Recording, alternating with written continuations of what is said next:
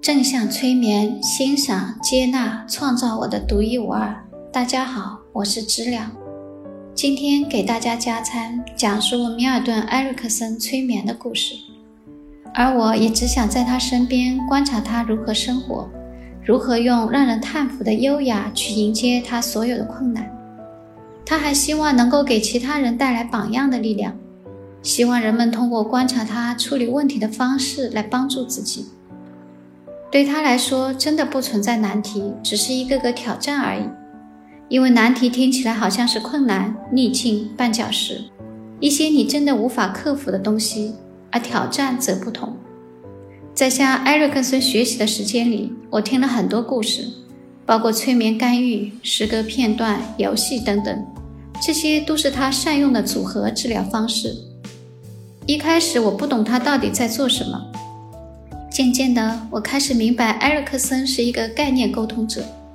他是我所见过的最不寻常的老师，因为在我过往的教育中，包括小学、中学、高中，甚至大学和研究生院，其他的老师都希望我学习到的是事实。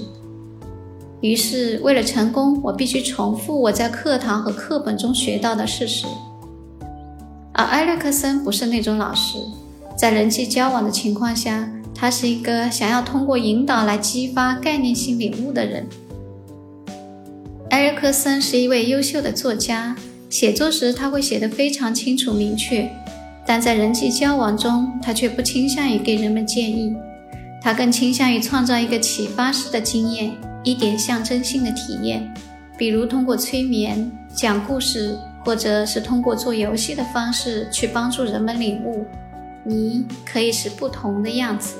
可以用不同的方式来对待生活。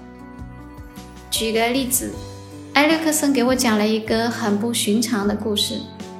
他曾经在新奥尔良教书，这是美国南部一个很不同的城市，比起其他美国城市来说更欧洲化。因为毗邻墨西哥湾，所以也以海鲜闻名。埃利克森讲到，有一天他走进一家餐馆。点了俩打，也就是二十四只生蚝，这已经很不寻常了，因为没有一个人会吃二十四只生蚝。埃里克森不仅吃完了，还对服务员说：“请再给我拿十二个。”这绝对是非比寻常的，谁会独自吃饭时点三十六只生蚝，还都完全吃完了？更难以想象的是，这之后他又要了十二个生蚝。现在他一下子吞掉四十八只。埃瑞克森做的这一切，对服务员来说肯定是令人感到神秘和吃惊的。但就在这时，他对服务员说：“是的，我等会再要十二个。”服务员站在那里，已经目瞪口呆，非常惊讶，无法动弹了。因为从来没有人点过这么多生蚝。此时，埃里克森看出了服务员的困惑，便抬头看着他说：“六十个生蚝，六十岁生日。”听到这，我向他表示了生日快乐。这就是埃里克森，他用一个非常奇妙的方式来告诉我：“杰夫。”明天是我的生日。